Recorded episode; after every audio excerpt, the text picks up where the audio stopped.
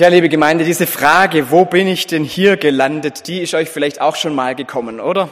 Könnt mal euch kurz überlegen, wann ihr zum letzten Mal euch gefragt habt, uh, wo bin ich denn hier gelandet? Fällt euch da was ein? Muss es auch nicht sagen. Also es kommt ja ab und zu mal vor, vielleicht wenn man irgendwo hinkommt, wo es anders ist, als man ähm, als man es gewohnt ist. Zum Beispiel, wenn ein das Navi irgendwo durch Gegenden führt, wo man noch nie vorher gefahren ist dann kann man sich schon mal fragen, boah, wo bin ich denn hier gelandet? Wie sieht's denn hier aus? Das ist ja ganz anders. Oder vielleicht noch viel krasser, wenn man in ein fremdes Land kommt, wo einfach Dinge anders sind, wo man sich nicht auskennt. Also ich kann mich noch sehr gut dran erinnern, vor einigen Jahren, als ich ziemlich kurzfristig nach Indien gegangen bin, für ein paar Monate, und dorthin geflogen bin, da habe ich mich echt gefragt, wo bin ich denn hier gelandet? Im wörtlichen Sinn gelandet, weil da war halt einfach alles sehr, sehr anders und das merkt man vom ersten Moment an. Also sobald man aus dem Flughafen rauskommt, ist da laut und da hupen alle und da sind überall Menschen. Ist man bei uns gar nicht gewohnt, ja, dass man so viele Leute hat. Da habe ich mich schon gefragt, wo bin ich denn hier gelandet? Das war so geschwind so ein Hoppla, ja, äh, ganz andere Kultur. Dann ist da noch so, dass die Dinge machen, die wir nicht machen. Zum Beispiel schmeißt man da überall der Müll einfach auf den Boden. Das, könnten, das dürften wir hier natürlich nie im Leben machen, aber dort ist das gar keine Frage und deshalb ähm, war es für mich schon auch so, hui, hui, ganz neue Erfahrung.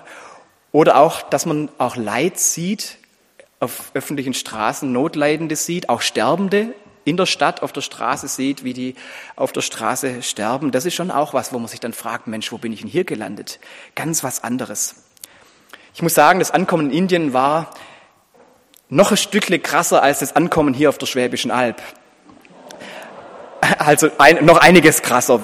Aber das ist natürlich auch so, wenn man irgendwo neu zuzieht, vielleicht seid ihr auch zugezogen oder irgendwo mal hingezogen, dann kann es einem ja auch so gehen, dass man in einen neuen Kontext kommt, in irgendeiner Ort oder in der Gegend, wo man sich nicht auskennt und sich dann fragt, Mensch, wo bin ich denn hier gelandet? Da reden die mit Worten, die verstehe ich gar nicht, zum Beispiel. Oder sagen die Dinge, dann machen die Sachen, die bin ich gar nicht gewohnt. Also alle, die irgendwann mal umgezogen sind, können das wahrscheinlich schon so ein bisschen wenigstens nachempfinden, wenn man irgendwo Fremdes gelandet ist. Das sind Dinge auf einmal selbstverständlich, die für mich gar nicht selbstverständlich sind. Und man fragt sich erst mal, warum muss das denn so sein? Ich fand hier auf der Alp ist mir freundlicherweise ziemlich schnell erklärt worden, wie das so läuft, damit man auch weiß, wo man dann gelandet ist und wie, das, wie man sich zu verhalten hat. Da gibt es ja schon auch Leute, die einem dann sagen, wie es ist. Und das fand ich ja eigentlich ganz angenehm. Manchmal ist aber auch gar nicht der neue Ort, sondern manchmal kann man sich diese Frage auch stellen, wenn man zum Beispiel in eine neue Gruppe von Menschen dazukommt. Also zum Beispiel jemand, der in eine andere Familie hinein heiratet. Ja, da kann man sich ja auch mal fragen, wo bin ich denn hier gelandet? Wenn man dann so die Gewohnheiten von der neuen, von der Schwiegerfamilie kennenlernt, wie man da miteinander spricht, was da so diskutiert wird, welche Themen da so wichtig sind, da kann man sich schon auch mal fragen, hoppla, wo bin ich denn hier gelandet? Welche Rituale es da so gibt, ob man da jetzt samstags Bundesliga gucken muss oder ein Spielefan sein muss oder keine Ahnung, was es da so gibt in den Familien. Das kennt vielleicht der ein oder andere von euch auch, dass man sich solche Gedanken zumindest heimlich vielleicht mal gemacht hat. Vielleicht sagt man es nicht, wo bin ich hier gelandet, aber man denkt sich vielleicht so ein bisschen, hui, wo bin ich denn hier gelandet? Und liebe Gemeinde, auch wenn man in den Gottesdienst kommt, kann man sich diese Frage ja stellen. Also vielleicht stellt man sich die nicht, wenn man ganz regelmäßig und schon seit vielen Jahren hier in, in die, die, Kirche, die man kennt, in Gottesdienst kommt, aber vielleicht ist euch auch schon mal gegangen, dass ihr irgendwo anders im Gottesdienst wart und dann das miterlebt habt und euch gefragt habt, wo bin ich denn hier gelandet? Ist das noch evangelisch, wenn man irgendwo in anderen Landeskirchen ist? Oder ist das noch ein christlicher Gottesdienst? Oder was singt man hier eigentlich für Lieder? Wo bin ich denn hier gelandet? Was ist denn das für eine Atmosphäre hier? Auch ihr, wenn ihr euch von daheim jetzt reinklickt in diesen Gottesdienst, vielleicht fragt da auch manch einer, wo bin ich denn hier gelandet? Ich denke mir, dass es den Konfis eigentlich immer so geht, am Anfang vom Konfi-Jahr, da kommen die ja und müssen in den Gottesdienst und da bin ich mir sicher, dass man sich dann schon auch fragt, Mensch, wo bin ich denn hier gelandet? Da muss ich auf einmal lang ruhig sein, da muss man lange Reden anhören, da ist der Mann in Schwarz vorne gar nicht mehr so, der wirkt ganz anders, als wenn er mittwochs da im Kreis bei einem sitzt und so weiter. Also man kann auch im Gottesdienst sich solche Fragen stellen, Mensch, wo bin ich denn hier gelandet? Das ist irgendwie fremd oder komisch oder ja, versteht man vielleicht gar nicht so ganz. Und manchmal, wenn man in so eine Situation kommt, wo man sich diese Frage stellt, dann, ob in der Kirche oder im neuen Wohnort oder auch bei einer neuen Familie oder so, kriegt man manchmal auch ziemlich deutlich signalisiert, wo man nicht angekommen ist. Also zum Beispiel hier im Gottesdienst, da kann man fein nicht sich bin immer wieder heim. Ja, hier bist du nicht zu Hause. Hier muss man ordentlich und ruhig sein und auf deinem Platz sitzen und so weiter. Ja, das kriegt man ziemlich schnell signalisiert. Schon allein so, wie wir da sitzen. Das allein unsere, unsere Sitzordnung signalisiert einem das schon. Oder auf der Alp gibt es manchmal, wo ich da herkomme bin, hat es auch Leute gegeben, die mir gesagt haben, wo man hier nicht ist. Also zum Beispiel gab es mal welche, die haben gesagt, wissen Sie, wir sind hier nicht so zimperlich. Hier kann man schon sagen, was man denkt. Ja? Dann weiß man auch, wo man nicht ist. Ja? Kriegt man manchmal so gesagt. Und im Gottesdienst gibt es manchmal auch, diese, diese Stimmung finde ich manchmal eigentlich fast schon erschreckend. Und ich wünsche mir das eigentlich gar nicht, dass man irgendwie so signalisiert bekommt, wo man nicht angekommen ist. Aber ich hoffe, man macht auch die andere Erfahrung, dass man eben erfährt, was Gutes an dem ist, wo man angekommen ist. Man kann ja diese Frage hier, wo bin ich hier gelandet, auch positiv vornehmen.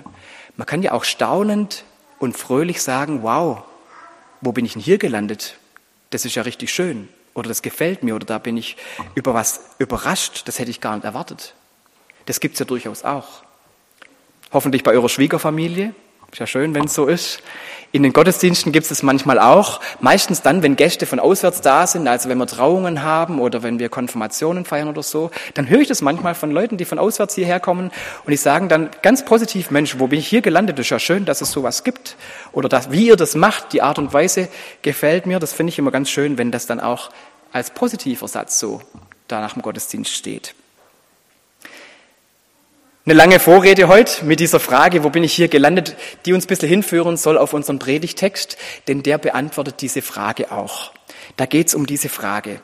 Der spricht zu Christen, die zusammenkommt, die zusammenkommen und die, ihr werdet gleich hören, dass er ihnen Antworten gibt, sowohl wo wir nicht angekommen sind, als auch wo wir dann angekommen sind. Ich lese uns aus dem Hebräerbrief unseren heutigen Predigtext aus dem Kapitel 12, das sind die Verse 18 bis 24. Und da geht so los. Ihr seid nicht zum Berg Sinai gekommen, den man anfassen kann, nicht zu dem brennenden Feuer, zu Dunkelheit, Finsternis und Sturm. Ihr seid auch nicht zu dem Schall der Trompeten gekommen und zum Dröhnen der Worte. Die Menschen, die das hörten, baten darum, kein weiteres Wort mehr hören zu müssen, denn sie konnten die Anordnung nicht ertragen, sogar ein Tier, das den Berg berührt, soll gesteinigt werden. Ja, die Erscheinung war so furchtbar, dass Mose sagte, ich habe Angst und zittere. Ihr seid vielmehr zum Berg Zion gekommen und zur Stadt des lebendigen Gottes, zum himmlischen Jerusalem. Ihr seid zu Zehntausenden von Engeln gekommen, zu einer Festversammlung und zur Gemeinde derer, die als Erste geboren wurden und im Himmel aufgeschrieben sind. Ihr seid zu Gott gekommen, der über alle Gericht hält und zu den Gerechten. Sie sind schon zur Vollendung gelangt und ihr Geist ist schon bei Gott. Ihr seid zu Jesus gekommen, dem Vermittler des neuen Bundes, und zu dem Blut, mit dem ihr besprengt seid und das machtvoller redet als das Blut Abels. Richtig schön, wie dieser Text in diese zwei Hälften aufgeteilt ist. Die erste Hälfte, die uns sagt, wo wir nicht angekommen sind, und die zweite, die uns sagt, wo wir hingekommen sind. Und deshalb gucken wir auch beide Hälften so ein bisschen nacheinander, ein bisschen genauer an. Und interessant finde ich auch, dass in diesem Text über beiden Hälften steht ein Berg, quasi wie so eine Überschrift, wie ein Symbol für die jeweilige Hälfte. Ich blätter nochmal zurück. Da seht ihr oben in der ersten Hälfte, ihr seid nicht zum Berg Sinai gekommen, heißt es da. Der Berg Sinai, der Berg, auf dem Mose die Gebote von Gott bekommen hat, ähm, der Berg Sinai steht für das Gesetz. Also man weiß gar nicht ganz genau, wo dieser Berg tatsächlich war. Man hat Vermutungen, aber es geht auch gar nicht darum, welcher Berg das ist, sondern es geht darum, was dort passiert ist. Es geht darum, dass dort das Gesetz von Gott an Mose übergeben worden ist und dass da ab da klar war, das sind die Bedingungen, die man erfüllen muss, um Gott zu begegnen, um Gott nahe zu kommen dass man was leisten muss, um vor Gott treten zu dürfen oder zumindest jemanden beauftragen muss, den hohen Priester, der dann stellvertretend für das Volk vor Gott treten darf. Und alle anderen dürfen es eben nicht. Auch das war klar am Berg Sinai, dass es da auch Grenzen gibt, die einzuhalten sind. Also an dem Ereignis selber war es so, dass Mose auf den Berg durfte, aber die anderen, alle anderen vom Volk durften nicht diesen Berg berühren.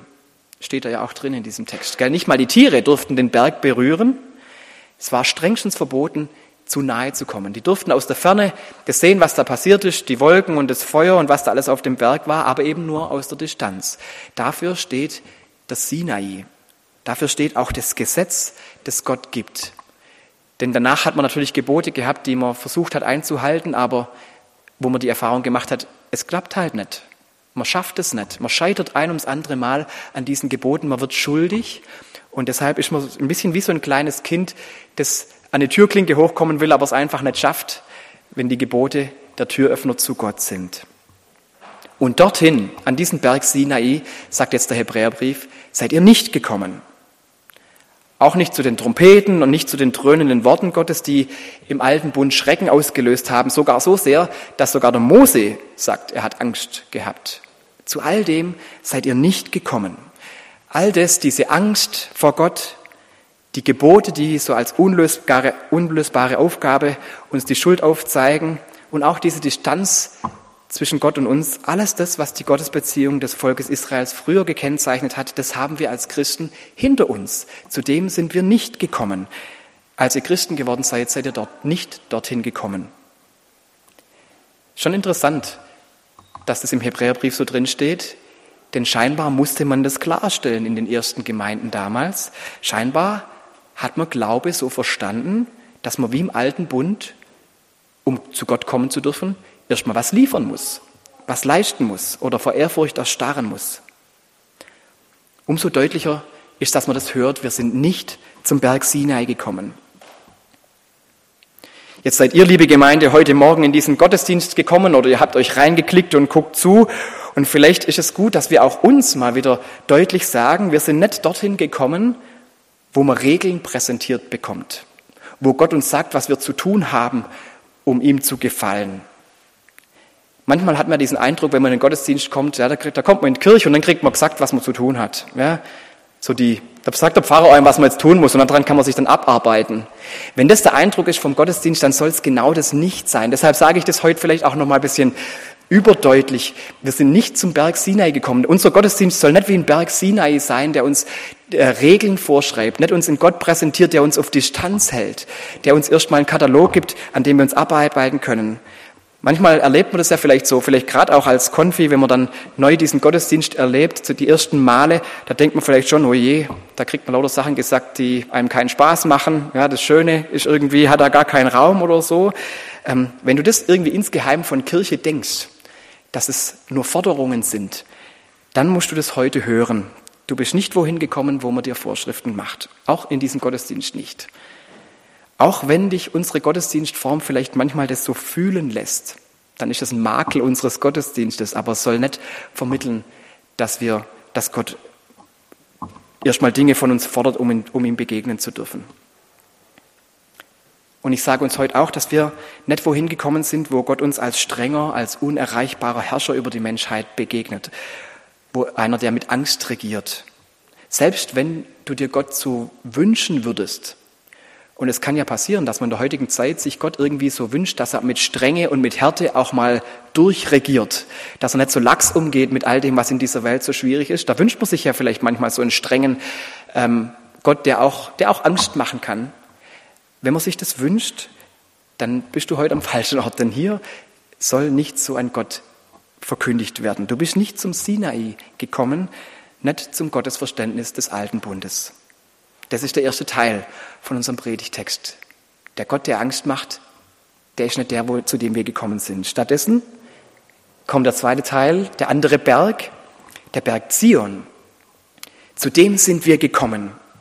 Als Christen sind wir zum Berg Zion gekommen. Und was der Berg Zion ist, das haben wir vorhin in der Schriftlesung schon so ein bisschen gehört. Das hat Jesaja schon angekündigt damals, dass der Berg Zion der ist, dort, wo sich die Völker sammeln werden.